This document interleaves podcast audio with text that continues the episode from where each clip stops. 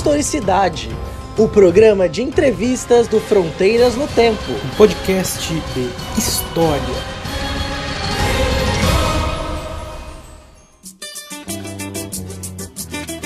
Olá a todos e todas, aqui quem fala é Marcelo Beraba e nós estamos aqui mais uma vez para uma entrevista do nosso programa Historicidade, uh, começando a nossa quarta temporada do Historicidade e nós damos início a essa temporada com uma entrevista com o professor Jonas Vargas, que é professor da Universidade Federal de Pelotas no curso de graduação em História e também no programa de pós-graduação daquela universidade. Hoje nós vamos falar com Jonas sobre as elites e a escravidão no Rio Grande do Sul. Nós vamos tratar, depois o, o Jonas vai explicar para a gente um pouco de como ele desenvolveu esse trabalho, quais as hipóteses que ele levantou, quais as conclusões que ele chegou uh, a respeito dessa dinâmica política, social e econômica ali da, do, do regime do, do escravista né, no sul do país. Mas antes de mais nada, eu gostaria, Jonas, de, de te agradecer por aceitar participar aqui do nosso programa do Historicidade. Obrigado, Marcelo. Então, eu faço uma saudação para os ouvintes, né? Dizer que o prazer é meu estar aqui contigo nesse programa, né? E te parabenizar por essa iniciativa, né? Que cada vez mais necessária a gente divulgar, né, nossas pesquisas na área da história para um público maior. Obrigado. Não, o prazer é todo nosso. O que eu, que eu tenho dito em alguns programas aqui, o, o Jonas também é um grande amigo, é que eu não, não é que eu entrevisto só meus amigos, é que meus amigos são grandes pesquisadores, eu já disse isso. Os ouvintes estão sabendo. Uh, enfim, o Jonas ele tem a formação dele toda em história e fez a graduação na Federal do Rio Grande do Sul, assim como o mestrado e o doutorado. Nós somos companheiros de doutorado, apesar dele ter feito em outra época, né? Porque ele também fez o doutorado em História Social na Universidade Federal do Rio de Janeiro. E tem uma série de publicações, de artigos, capítulos de livros, livros, uh, tratando dos temas das suas pesquisas, quais nós vamos falar aqui hoje nesse episódio, nessa entrevista. Tá? Mas, Jonas, é, eu queria que você começasse falando aqui rapidamente um pouquinho dessa, da sua trajetória de pesquisador, como é que você chegou nesses temas que você desenvolveu aí durante a sua carreira acadêmica, o que você vem desenvolvendo. Né? Então, Marcelo, uh, como tu mencionou, né, a minha graduação eu fiz na Universidade Federal do Rio Grande do Sul e mais para o final do curso eu consegui um estágio no Centro de Memória do Judiciário, aqui no Rio Grande do Sul, em Porto Alegre. Eles estavam com um projeto de centro de memória lá, fizeram uma seleção para estagiários da história. Eu fui selecionado, fiquei dois, trabalhei dois anos lá, né? E aí eu comecei a estudar, né, junto meu orientador e outros colegas lá a história do poder judiciário no Rio Grande do Sul. E nessa época eu tive contato com a obra do José Murilo de Carvalho, A Construção da Ordem, que fala da construção do Estado Imperial na, na, na, no período da monarquia. Tem uns capítulos ali sobre a magistratura, enfim, que eu tive que ler, e eu comecei a tomar gosto por essa questão, né? E tem uma coisa que eu gosto de contar, que o, o andar lá nosso ficava no mesmo andar do presidente do tribunal. Então eu ficava o dia inteiro vendo entrar lá o governador do estado, o presidente da Assembleia, aquela coisa. Olha só. Né? E, e, eu comecei a refletir assim, cara, esses caras tomam decisões, né? Que afetam todos nós, assim, a partir de uma canetada ali, uma assinatura, umas discussões, né? E uhum. eu comecei a ter interesse por estudar grupos de elite, né? Desde, no Rio Grande do Sul, mas também no, no Brasil, na América Latina, enfim. Eu tomei gosto por essa área de estudos. E aí no meu mestrado, eu fiz o mestrado também lá na URGS, né?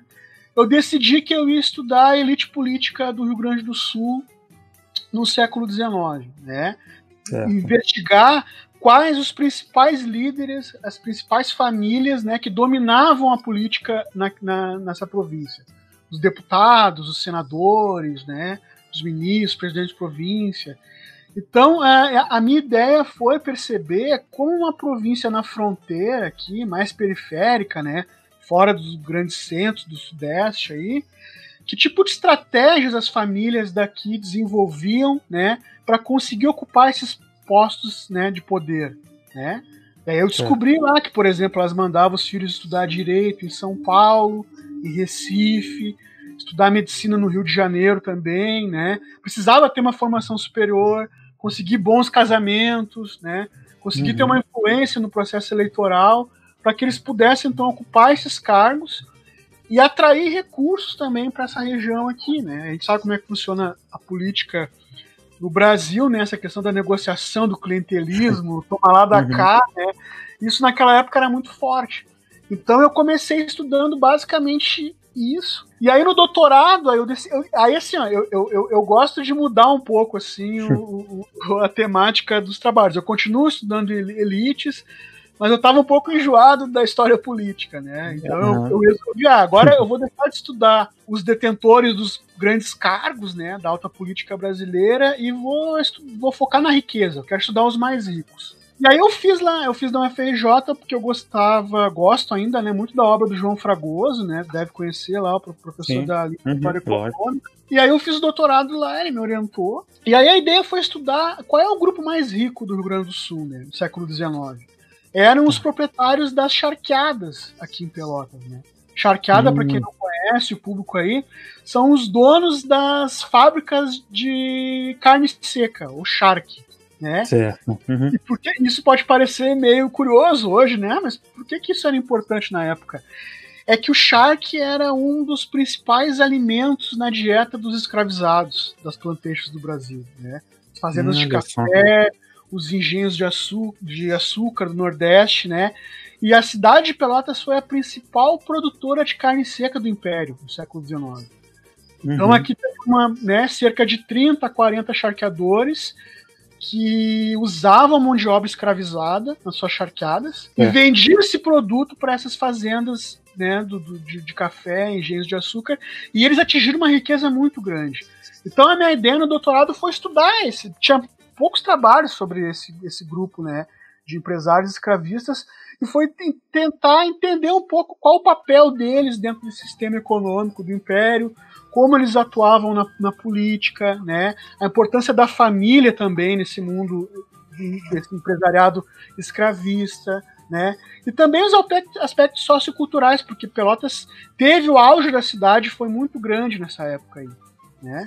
Então eu não sei, se alguém que estiver ouvindo já estiver vindo aqui em Pelotas, vai andar pelo centro da cidade e vão ver os casarões, são muito famosos, né? Os casarões da cidade. Hoje a cidade é um, um pouco decadente, né? Mas o pessoal consegue perceber que é um lugar que foi muito rico em alguma época, né? Então essa riqueza Entendi. vem da época das charqueadas. Isso aí você está falando de que período especificamente? É século XIX, mas quais datas exatamente? Ah, assim, mais ou menos. Não, não, ótima pergunta. Esse complexo charqueador escravista, que é um termo que eu gosto de usar, né, daqui, ele começa a ser montado na década de 1790, né, 1780 de forma bem tímida, 1790 na virada século XVIII para o XIX, já começam vários comerciantes vindo para cá. Então, esses charqueadores, alguns são portugueses, tem um que era do, do, Rio de Janeiro e tem inclusive um que era mineiro, né? Já que eu tô falando contigo agora, que eu lembrei. o Domingos é, de Almeida, né? Um charqueador que. É. Muito conhecido aqui na cidade, uma das lideranças, né? Ele, inclusive, foi um dos líderes Olha da Revolução Farroupilha aqui, em 1835, né? Também uhum. veio para cá, comerciante de mulas, veio para cá, casou com a filha de um charqueador muito rico, né? Montou sua própria charqueada e seguiu nesse ramo de negócios. E ele, inclusive, vai ser um dos líderes da Revolução Farroupilha aqui em 1835. Certo. Então é o auge das charqueadas, né, Marcelo? Vai ser na década de 1860, é. 1870, quando os charqueadores vão atingir o pico da sua riqueza, assim, né? Vão ser uh, o maior número de arrobas de sharks exportados, né, para outras regiões. E a partir uhum. da década de 1880 já começa a decadência desse desse complexo charqueador, muito ligado também ao fim da escravidão, né? Os charqueadores Sim, eram escravistas convictos, assim. Eles foram Entendi. contra a lei do ventre livre e tudo, É. né? Era, era aqueles que diziam assim: que se acabar a escravidão, vai acabar o Brasil. É, exatamente, exatamente. né? É um É, grupo é. pequeno, mas que fazia muito barulho aqui na fronteira. Né? E é, e é legal, então, se o ouvinte é, talvez não tenha essa noção, que o, o- o trabalho do Jonas, ele casa dentro assim, de, uma, de uma historiografia que inovou de forma muito impactante o conhecimento que nós temos sobre o funcionamento da economia do Brasil colonial e do Brasil imperial. Né? Que ele, ele citou a obra do professor eh, João Fragoso, que vocês vão encontrar o link aí no, no, no post, né, para vocês conhecerem, que é o Homens de Grossa Aventura. É, você tem, é, diferente do que a gente pensa, muitas vezes assim, a gente aprende na escola aquela, aquela coisa dos sistemas econômicos grandes e da, da, economia de exportação, né? Então, a colônia voltada para exportação. Então, o trabalho do Jonas é, assim como outros trabalhos, e pioneiramente o trabalho do professor João Fragoso, né, tá, vou mostrar que não, que você tinha uma, muitas redes de comércio e muito, muita riqueza circulando dentro da colônia e depois do império, né? E, e a, inclusive com a, a, atuação política desses indivíduos, né? É, é, mesmo estando distante, né, eles conseguiam ter um, uma, uma relevância local e, e dentro dessas redes muito, muito interessante, ligando né, todo, é, levando as suas tropas a, até o Rio de Janeiro, ou até o, o, Sudeste, né, até onde que eram as ligações principais assim, do Rio Grande do Sul, vinha até, até o estado de São Paulo, né? Então, essa, a, a, a economia do Shark, né, ela estava muito conectada ao Rio de Janeiro, né? Mas uma, uma coisa que eu mostro na minha tese, que se falava muito pouco antes, é a ligação também com a Bahia e Pernambuco. Né? Hum. Na segunda metade do século XIX, o Rio Grande do Sul passa a exportar muito mais charque para a Bahia e para Pernambuco do que para o Rio de Janeiro. Né? E tem outra coisa também interessante: é, eles competiam nesse mercado interno aqui né, com o charque que vinha do Uruguai e da Argentina. Então hum. é, é, é, a região aqui das grandes estâncias, né? Os uhum. gaúchos sabem muito bem aqui no, a carne né, do gado aqui é muito boa, né? Churrasco, aqui a carne uruguaia. Então são grandes pastagens, né? Muito gado, muitos latifundiários, cabeça de gado, né? Certo. Milhares e milhares.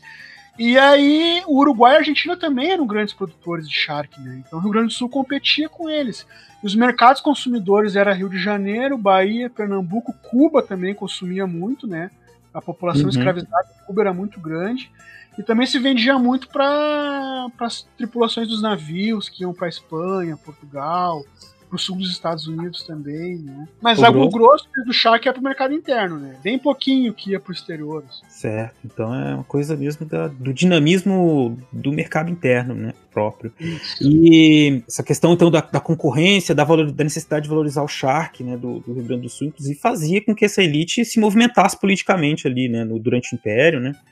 É, para conseguir que o governo, enfim, favorecesse ali a sua, as suas riquezas, né, o comércio né, de, de charque dessa região, e, em detrimento da concorrência com, o Uruguai e com a Argentina, né. É, mas e aí, quais outros, é, comparando assim com outras riquezas, bom, a gente fala, rico, elite é elite, rico é rico, né, ele vai estar tá lá no contexto, ele é rico. Mas comparando assim com, com essa historiografia clássica assim sobre a economia do Brasil, esses esses são personagens que não apareciam antes, né? Porque você sempre fala assim de, de, das plantations, você fala dos, dos caras que tinham muita mão de obra escravizada, grandes plantéis e grandes fazendas de café e de cana. Comparando com esses personagens, como é que estava a situação dos, dos homens aí da, da charqueada? Cara, isso é uma das coisas que eu mais curti pesquisar, assim, na minha tese, né? Uhum. Porque é isso, né? O, o, o, fulano era rico, né? Riqueza, isso é muito vago, né? Então, assim, o uhum. que, que eu fiz? Eu consultei os inventários pós-morte, né? Que é a mesma coisa que o inventário hoje. O, o indivíduo uhum. morre, a família precisa fazer a partilha dos bens, né? E aí todo o patrimônio é inventariado, né? E aí esses charqueadores, para minha surpresa, eu verifiquei que tinha um grupo deles que era muito rico, cara, muito rico. Que, e, e, e, e, por coincidência eram os barões, né? O Visconde. O Barão de Jaral, a fortuna dele chegou a mais de 6 mil contos de réis, né? O ouvinte pode não ter muita noção, mas com 6 mil contos de réis ele podia tranquilamente comprar várias fazendas de café em São Paulo, engenhos de açúcar no Nordeste. Ele era muito rico, né? Uhum. Uh, e o mais interessante é que uh, essa riqueza ela é produto, né? Da exportação para o mercado interno. É isso que a historiografia mais clássica, às vezes, uhum. dá, deu pouca entrada, né? Achava que a, a riqueza está ligada à agroexportação, como tu falou, né? Só os fazendeiros de café, sim, sim. os senhores de engenho, né? E aqueles empresários que produzem para o mercado interno, eles não conseguiam acumular uma riqueza tão grande, né? E nesse caso, os charqueadores, vários deles eram muito ricos. Claro que se comparar com os fazendeiros de café mais ricos, né, de São Paulo e do Rio, eles eram mais ricos que esses charqueadores mais ricos que eu encontrei. Mas uh, esses charqueadores mais ricos, eles tinham uma riqueza muito próxima desses caras aí, né? E isso para mim foi uma novidade, né? Porque dentro da, é aquela coisa, tu tem a teoria pronta na tua cabeça e quando tu vai pro arquivo, o arquivo te surpreende, né? Os documentos mostram, bah, mas espera aí, né? Então, tem, tinham charqueadores aqui que o, o, o Visconde de Mauá devia para eles, né? Muitos contos de réis, assim, eram caras que tinham redes muito articuladas, né, com comerciantes e banqueiros do Rio, de outras praças do Brasil, né, uh, e é, algo que a historiografia não tinha muito conhecimento, né, não é porque eles estão afastados dos grandes centros, estão aqui na fronteira, quase no Uruguai, né, que eles não tinham uma capacidade de acumulação também dentro desse sistema, né, desse mercado interno. Eles também uh, tinham, né, como tu mencionou. Uh, e isso é uma coisa que, que eu me surpreendi bastante na pesquisa, né? Quando eu fiz essa uhum. comparação. E além dos inventários, quais outros documentos que você é, teve, teve acesso, né, para fazer pra... Sim. Cara, isso é uma coisa bacana, assim, porque eu, eu, eu sou conhecido aqui entre os meus alunos, meus colegas, tá sempre no arquivo pesquisando. Então, tudo que é documento que, que, que servia, né? Mas é o rato de arquivo. É, pois é. Então, assim, cara, tudo que pudesse me servir como fonte documental para entender a vida, as estratégias desses caras, eu acabei pesquisando. Então, os inventários foram importantes, os testamentos, né? Ali é muito legal, os caras reconhecendo dívidas, às vezes filhos fora do casamento, né? Antes da morte, uhum. eles estão lá reconhecendo. Escrituras de compra e venda de imóveis, compra e venda de trabalhadores escravizados, né? Uhum. Relatos de viajante, cartas de alforria, processos criminais também, né? Uhum. Envolvendo os escravizados dos charqueadores, eu acabei consultando também muito. Correspondência também, né, Marcelo? Porque às vezes sim, sim. eu consegui perceber que a charqueada é uma empresa familiar assim, nesse período, né? O charqueador ele não atua sozinho. Ele tem o filho que é comerciante lá no porto, ele tem um outro filho que tem um armazém na, numa, na cidade, tem o genro que é mercador no Rio de Janeiro, tem um que é especialista lá no mercado de sal, né, com, com a Europa. Então eles agem coletivamente, isso que eu achei mais legal, assim. E aí tu Entendi. vê, né, a família atuando ali, é, e também no mundo da política, né, muitos dos filhos deles eram vereadores, deputados, né, então é eu, eu, eu, costumo dizer que o meu trabalho ele não é um trabalho clássico de história econômica, né? Ele é mais história social assim, uhum. do que história econômica.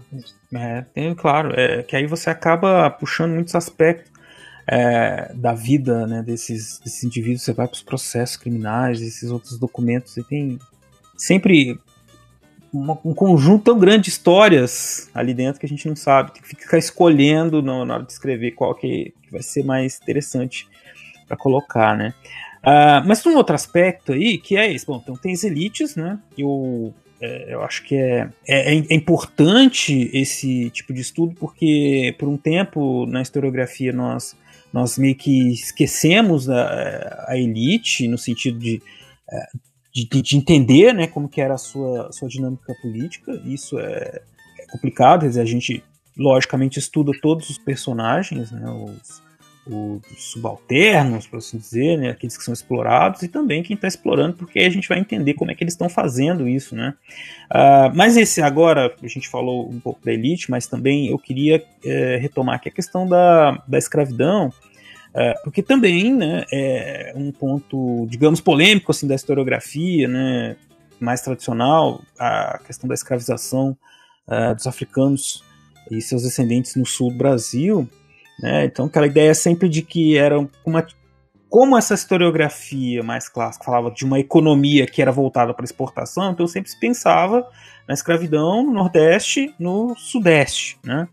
Uh, como que era uh, essa dinâmica da escravização e do trabalho, do trabalho, da relação do, das elites com os trabalhadores escravizados aí no, nas suas pesquisas? Sim, ah, tu comentou uma coisa antes, né, que com toda razão, assim, o Rio Grande do Sul, hoje ele é um estado, né, em que as pesquisas acadêmicas na área da, escravidão, elas são muitas, assim, né, mas décadas atrás, é, é algo um pouco já muito arraigado né, no senso comum que a escravidão não tinha sido importante aqui no Rio Grande do Sul. Né? Uhum. toda aquela questão da imigração italiana, alemã, sim, os trabalhadores sim, sim. Brancos, né? essa cultura africana não teria tido muita importância, mas já fazem décadas que, né, que isso já foi superado, negado, e hoje a gente sabe que o Rio Grande do Sul foi uma das províncias mais escravistas do, do, do Brasil imperial. Né? Uhum contingente de escravizados era muito grande, assim, né? Então, uh, isso é uma coisa que eu quando eu comecei a pesquisa sobre as charqueadas aqui no doutorado, eu sabia que, ó, eu vou ter que fazer, né, uma análise historiográfica de algo que eu não fiz no mestrado. No mestrado eu trabalhei com as elites políticas, né? Uhum. Doutorado, como é um estudo de história econômica, eu vou ter que enfrentar essa historiografia da escravidão. E foi muito legal porque eu tive que ler muito, né? Aprendi bastante. Né? Uhum. Hoje, como professor, eu continuo aprendendo né, com os meus alunos e tudo mais, mas eu percebi algo que era interessante. Teve uma etapa né, na, no, na história da, da escravidão no Rio Grande do Sul, né, no estudo dessa história da escravidão, que a tese de Fernando Henrique Cardoso, dos anos 60, talvez ela seja ali uma espécie de um divisor de águas, assim, né? Uhum. Porque ele vai afirmar que o Rio Grande do Sul foi uma província escravista, mas ele vai dizer que a escravidão foi importante só nas charqueadas, né? E isso tem uhum. muita gente que ainda acha isso aqui no Rio Grande do Sul, né? Só que a gente for uhum. ver, eh, sim, as charqueadas pelotenses não teriam existido sem a exploração do trabalho dos africanos escravizados, isso é, meio, é óbvio, né? Mas a escravidão estava disseminada por todas as atividades produtivas, né? Tem uhum. escravidão na pecuária, tem escravidão escravizados marinheiros, a escravidão né, no âmbito doméstico, tem os ofícios, os ofícios, né, sapateiros, carpinteiros, que é algo que tem para todo o Brasil, né, tem escravidão na agricultura. A escravidão ela está presente em todas as atividades econômicas do Rio Grande do Sul. E a uhum. maior parte dos escravizados não estão né, nas charqueadas aqui em Pelotas, né? É uhum. meio óbvio né, que o município vai concentrar todos os escravizados de uma província inteira, tá? Uh, então, no, no, meu, no meu trabalho, eu, eu, eu, eu argumento um pouco nesse sentido, mas eu não teria feito isso, né, se não fosse a partir das contribuições da historiografia mais recente, né? Mais uhum. recente que eu digo dos anos 80, ali, do que eu gosto de chamar de uma nova história social, né? Da escravidão, uhum. assim, que é aquela geração ali do João José Reis, a Hebe Matos, né, os professores da Unicamp ali, o Chalub, a Silvia Lara, os Lemes, né, uhum. é, tive influência de pelo menos três, três grupos, assim, né, três correntes, é que dá para se chamar assim, nessa nova historiografia. Uma é essa, né, dessa história mais social da Unicamp, aí, que foi influenciada muito pelo, pelo trabalho do Thompson, né, uhum a agência desses escravizados, a resistência, as negociações e conflitos sim, sim. no trabalho, né, no cotidiano. E aí os usos do processo crime é uma inspiração nesses trabalhos, né? Enfim, que sim, eu acabei utilizando, né? Tem uma segunda corrente que é do meu orientador, né, o João Fragoso, que é esses trabalhos mais de história econômica, demográfica, né? Que trabalham muito com listas nominativas de habitantes, inventários, registros de compra e venda, né? E aí a gente tem aí grandes historiadores no Brasil, né? José Flávio Mota, Renato Marcondes, vários caras aí. e, e, que ajudam a pensar então aquilo que a gente estava conversando antes, né? Que olha, olha pessoal, a escravidão não está presente só nas fazendas de café, só uhum. nos engenhos de açúcar, ela está disseminada em várias atividades, né? Voltadas para o mercado interno. E eu me inspirei muito nesses estudos. E uma terceira, né, corrente é aqueles que autores que conectam mais a escravidão ao mercado atlântico, né? Hoje em dia está se falando muito em história global, né? Acho Sim. que os trabalhos do Rafael Marques, mais recentemente, estão focando muito nisso, né? Mas lá é. na UFRJ, por exemplo, teve o Manolo Florentino, que foi meu professor e tudo. É, o que, que eu estou querendo dizer? O tráfico transatlântico, né? Porque uma coisa que eu, que eu, que eu, que eu descobri no meu trabalho é que o Shark estava presente de forma muito significativa nos navios negreiros que iam para a África capturar, é, trazer os africanos escravizados para o Brasil. Ou seja, o Shark, ele, é, quando Pelotas produziu o Shark, esse Shark também servia para abastecer a tripulação dos navios. E também uhum. abastecia já esses africanos escravizados quando eles estavam sendo trazidos para o Brasil. Eles já vinham sendo alimentados com Shark, que uhum. era um produto que eles iam ter que se acostumar a, a comer a vida inteira, né? Aqui no, no, no Brasil. Então, é, é, eu posso dizer que o Shark também ajudou a sustentar o tráfico transatlântico. E, é, e, é, e pensa bem, ele é, ele é uma proteína, né? Muito barato, shark, cabe em qualquer parte do porão dos navios, então era muito prático. Pra, Fácil pra, de guardar, né? Fácil de guardar, dura muito. Dura muito. muito uhum. né? Então é, era, é, é, era um produto muito cobiçado. Né? E Pelotas está numa região que favorece isso. Né? Tá perto do Porto de Rio Grande, está perto das grandes fazendas de gado aqui do Uruguai. É, boa parte do, do, do, gado que era abatido nas charqueadas aqui em Pelotas vinha do Uruguai, né? Às vezes uhum. contrabandeado, às vezes comprado, né? Então assim, então essa terceira corrente, né, que conecta a escravidão ao, ao tráfico transatlântico também acabou me, me, me inspirando, né, Marcelo? Mas certo. eu descobri algumas coisas que são singulares aqui da região, que eu acho que eu contribuí Uhum. Uma delas é que as charqueadas eram unidades produtivas, né, em que a presença do, do, do, trabalhador escravizado masculino era muito superior à presença das mulheres. Uhum. Você vai ver nas fazendas de, né, de criação de gado, fazendas de café, engenhos de açúcar, tem uma presença de mulheres escravizadas muito significativa. Nas fazendas uhum. de café, às vezes, é aparelho, né, com, com os homens. Aqui nas charqueadas, char... É, é, o, o, trabalho escravizado na charqueada é um trabalho eminentemente masculino. Tu não encontra mulheres trabalhando dentro dos galpões de, de charquear.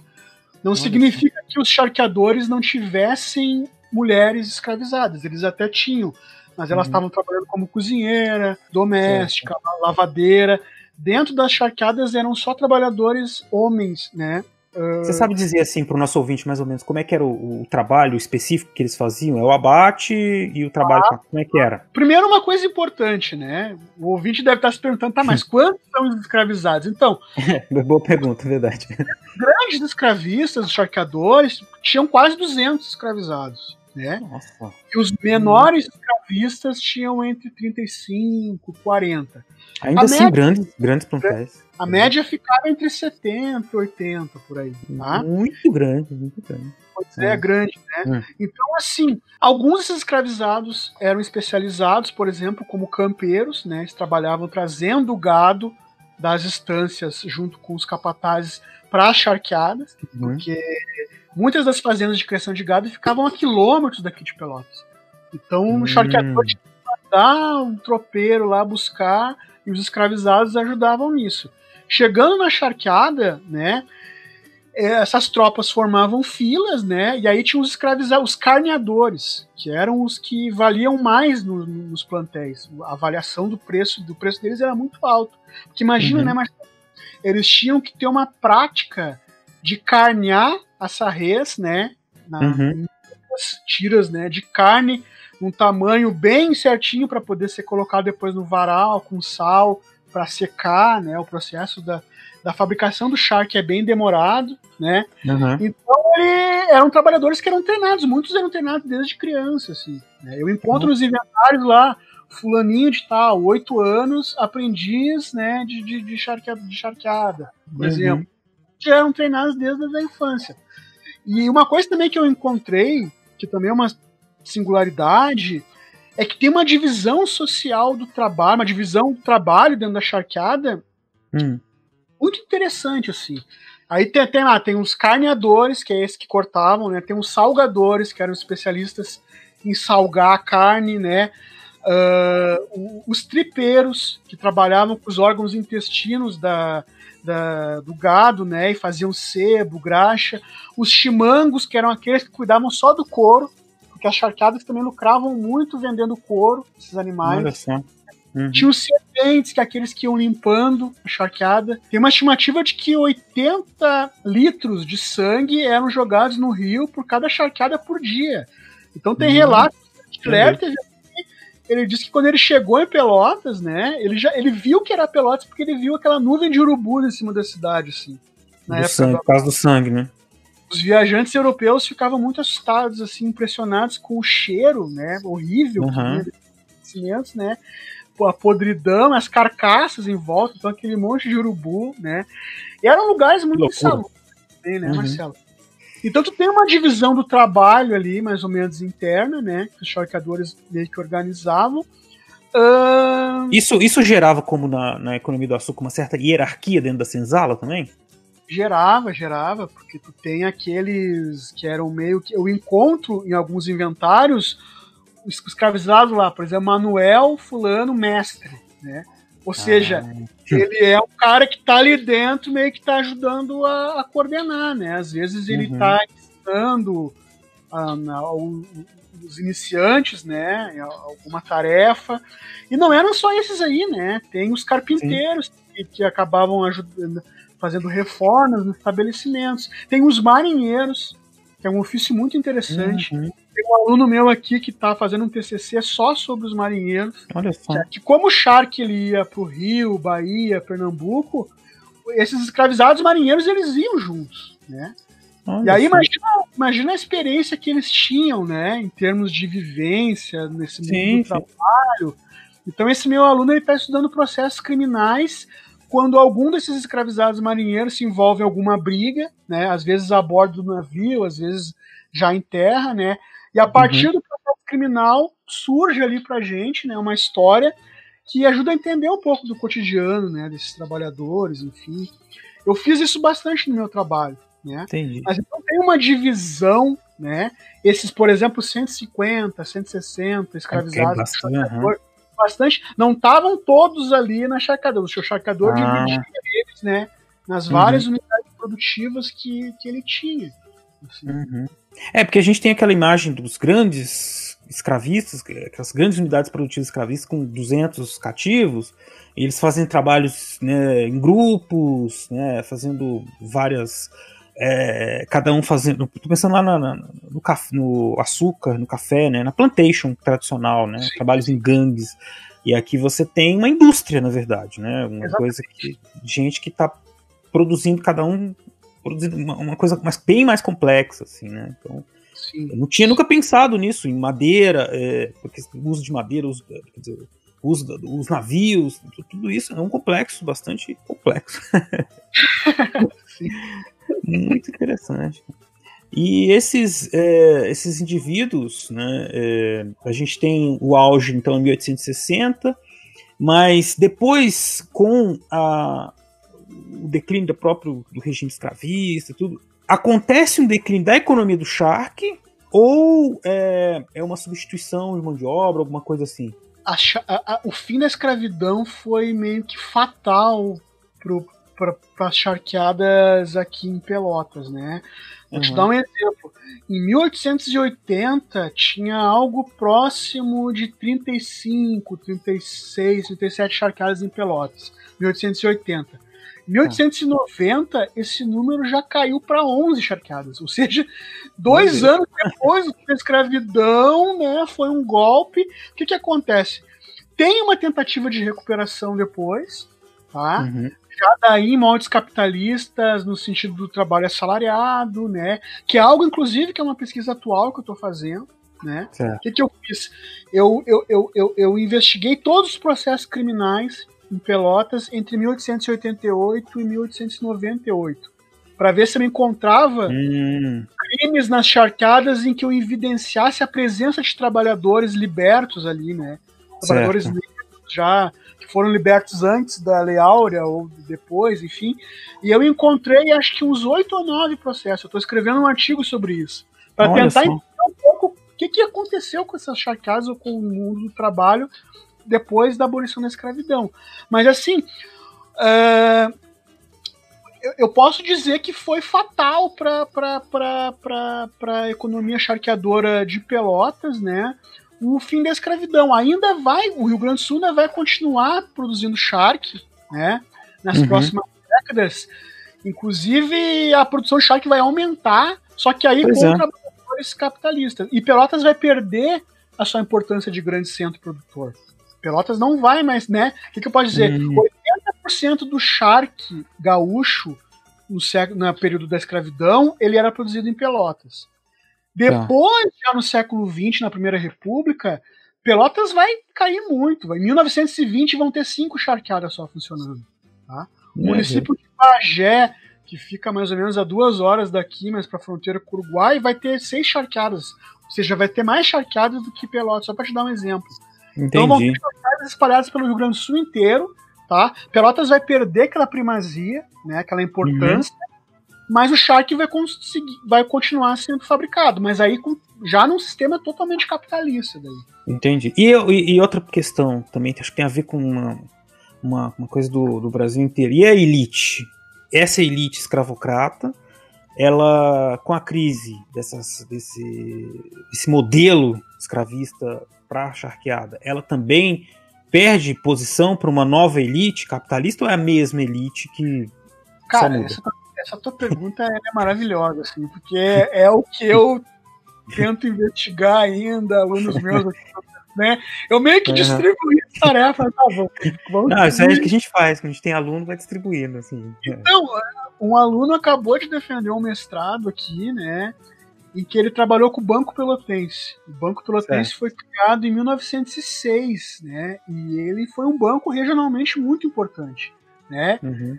Uh, cinco empresários fundaram o banco, né? E os cinco tinham ligação com as charqueadas na época, né? Óbvio que as charqueadas eram muito importantes aqui. Alguns eram filhos de charqueadores muito, muito ricos, outros tinham sido charqueadores. Então, por que, que eu estou te dando esse exemplo, né? Digamos que a riqueza continuou na mão das mesmas famílias, né? Mas algumas sofreram uma decadência muito grande, né? Tem casos na minha tese que eu cito de famílias que quebraram, faliram, uma geração para outra perderam tudo.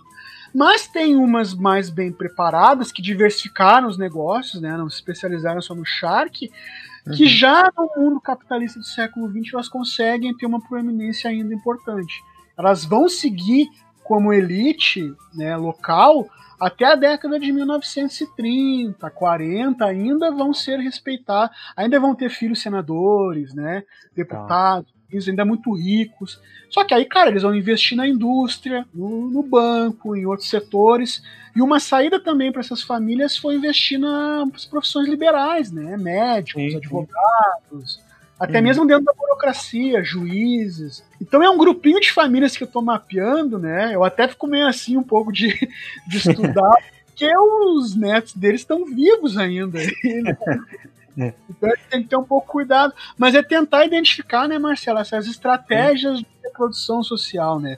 Como manter-se no topo da hierarquia social, mas mudando os investimentos, né? Mudando os setores, enfim, é algo que eu gosto muito, assim né, Entendi. Maravilha, cara. Olha, esse papo vai longe e, e, é muito bom, cara. Tô gostando muito de falar contigo, mas infelizmente, tô, tô percebendo aqui no meu reloginho que, que nosso tempo tá acabando, infelizmente. Infelizmente mesmo.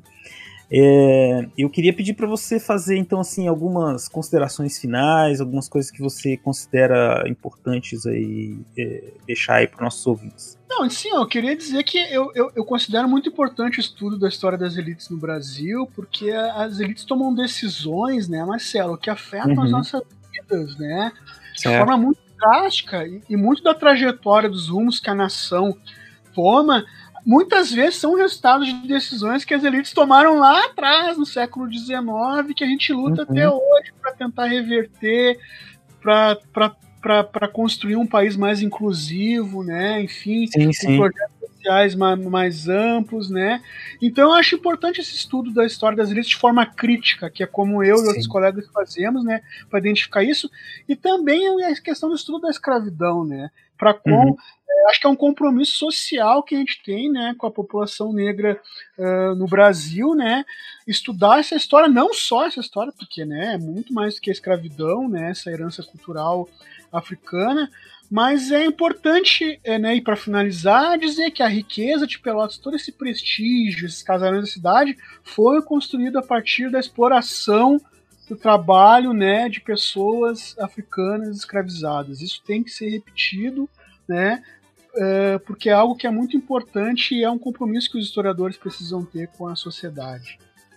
Perfeito, perfeito, cara. É, a gente precisa que isso não seja esquecido, não no coisa meio sádica de ficar falando da escravidão, né, com sofrimento e tudo, que isso é evidente que existiu, mas é de, a gente tem que mostrar uma das conse as consequências, quer dizer, a elite, a formação desses grupos é baseada né, na exploração é, muito grande né, desse, desses trabalhadores e trabalhadoras. Então, é, as, é, quando a gente reclama das desigualdades, dos problemas que nós temos hoje em dia, nós estamos é, falando justamente da, de todo o todo resultado desses séculos né, é, de, de, privilégios para uns grupos em detrimento da exploração de outros, de um grupo muito maior. Né? Então é isso, dizer que é, e é uma coisa que incomoda, né? Hoje em dia, que tem muita gente que não quer falar, que quer dizer que a escravidão já acabou há muito tempo e passou e tá tudo bem. E não tá tudo bem, né? Você acabou de dizer que tá até, fica até receoso de estudar assim as elites, porque ainda tem um, uns netos, e eles têm muitos, muitos brios com isso, né? Com, com os nomes de família. Isso aí, os ouvintes do Brasil inteiro vão reconhecer, porque aquelas elites locais assim que se reproduzem é, a todo momento, né? E vão e vão vão se colocando no centro até da própria história local, né? E aí não quero que fale mal, não. É para falar bem, é, para adorar a pílula.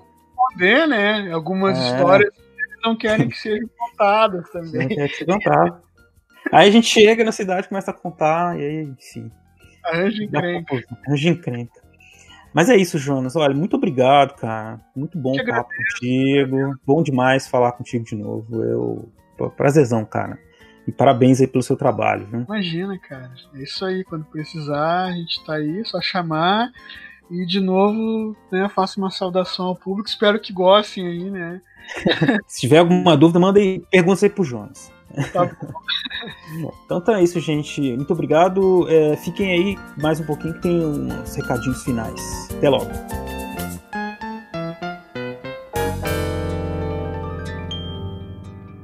Quando eu me encontrava preso na cela de uma cadeia. Foi que Olá, estamos aqui na sessão de recados do Historicidade. Você acabou de ouvir esse papo muito interessante, conduzido aí pelo Beraba. E, Beraba, o eh, que, que, você destacaria como ponto central da entrevista que, que, nós acabamos de ouvir? Bom, a gente falou aí, como vocês puderam ouvir, né, com o professor Jonas, sobre as elites e a escravidão na, no sul do Brasil, no século XIX, e ficou muito evidente que é, é importante estudar né, o comportamento desses grupos de elite numa perspectiva da história econômica, mas também uma coisa assim da história social, que é o que ele tentou mesclar ali, né, no trabalho dele. Então a gente viu, por exemplo, coisas sobre a importância econômica da economia do Shark, é, não só numa, numa coisa assim, de história local, falar lá de Pelotas e falar do, da economia regional, mas o quanto essa economia, esse sistema de produção está ligado a um contexto nacional e é um contexto global, inclusive porque o Shark, que era produzido ali, é, ele ia parar em Cuba, ia parar nas costas africanas para trocar por, por, mão de obra né, escravizada. E fora que esses os escravos escravizados que trabalhavam aqui viajavam também por todas as outras províncias para transportar os produtos, né, que eram os chamados escravos marinheiros, né, que, que atuavam no transporte do charque. E aí tem toda essa dinâmica econômica e tem a atuação política dos grupos de elite ali daquela província, que é uma província que está lá no, na, na, fronteira, né? Mas que acaba encontrando formas de ter um, uma participação política ativa no centro do poder, no caso, na corte do Rio de Janeiro. Eu acho que foi isso, cara. O mais interessante, é, falou de muitas fontes, ele mostrou bem como que é o trabalho do historiador, né? O Jonas é um pesquisador é, muito competente, né? Então deu para o ouvinte ver e perceber assim na, como ele atua, como ele fala e como ele fala sobre o trabalho, né? E é, é assim que os historiadores trabalham, essa maior parte, né? Tá no arquivo, muita leitura, né? construção de interpretações sobre o passado, a partir dessas leituras, a partir das fontes, né? e ele traz uma reflexão muito boa, muito importante da necessidade que nós temos então de conhecer essas dinâmicas da elite ou das elites, dos grupos de elites com o Estado, com a burocracia do Estado e com o povo, de maneira geral, né? Para que a gente possa compreender melhor a história do Brasil aí no longo prazo. Ah, sim, com certeza, né? E conversas como essa ajudam que o nosso ouvinte perceba como a questão da escravização foi é, pedra angular da história nacional, vamos dizer assim, de norte a sul do país é porque durante muito tempo acreditava-se que o trabalho escravizado no, na região sul do Brasil, especialmente no Rio Grande de São Pedro, atual Rio Grande do Sul, fosse menor, né? Fosse de menos importância. Uhum. Mas de, há toda uma construção que vem lá dos anos 70, né? Que vem desconstruindo essa ideia. Mas é bom que a gente consegue levar isso para um público diferente, né? Que seja fora da academia, para ele perceber não só a importância da escravização, mas também conhecer mais sobre o nosso trabalho. Nesse sentido, acredito que nós estejamos fazendo aí um, um ótimo trabalho de divulgação científica. Exato, modéstia à parte, obviamente. E, se... modéstia à parte, né, claro.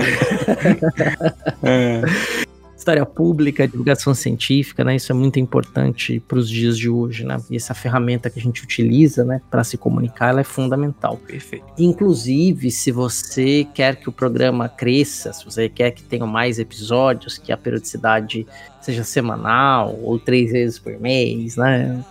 queira mais conteúdos, você pode nos apoiar. Existem agora três formas de apoio, não é mesmo, Beraba? Isso. Então, agora que você Caso você queira participar conosco aqui na construção, no crescimento desse projeto, vocês podem ir, como era antes, no Padrim, né, que é o www.padrim.com.br barra Fronteiras no Tempo ou no PicPay, que é o nosso perfil, é o Fronteiras no Tempo. Você vai encontrar nesses dois, nesses dois espaços várias categorias de, de contribuição de 1 a 50 reais. E qual que é a novidade agora, Cia? A novidade agora é que nós temos um Pix, o Pix do Fronteiras no Tempo. Né? O Pix é fronteiras-no-tempo@gmail.com.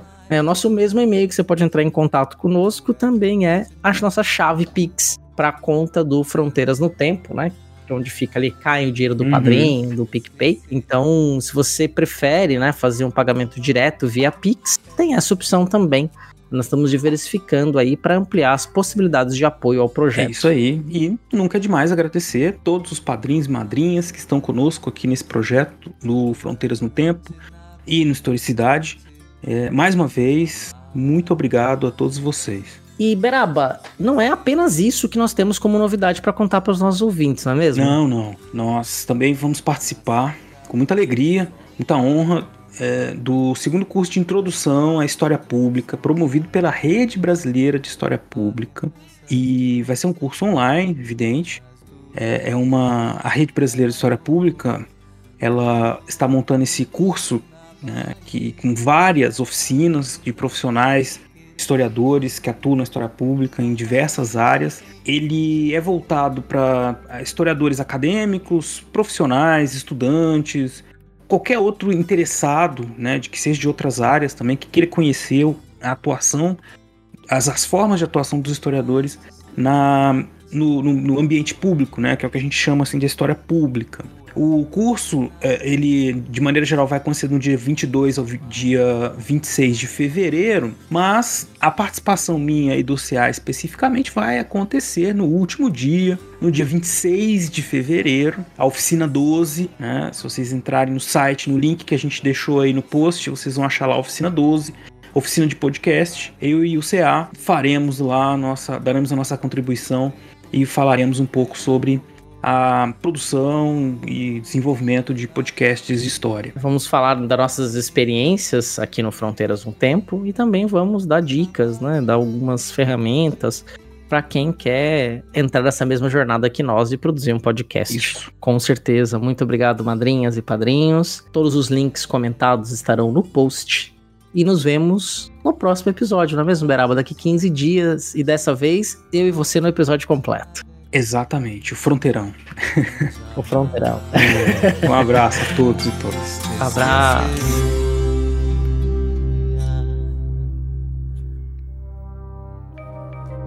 Este programa foi produzido por Mentes Deviantes. deviante.com.br. Este programa foi editado por Tapcast. Edições e produções de podcast.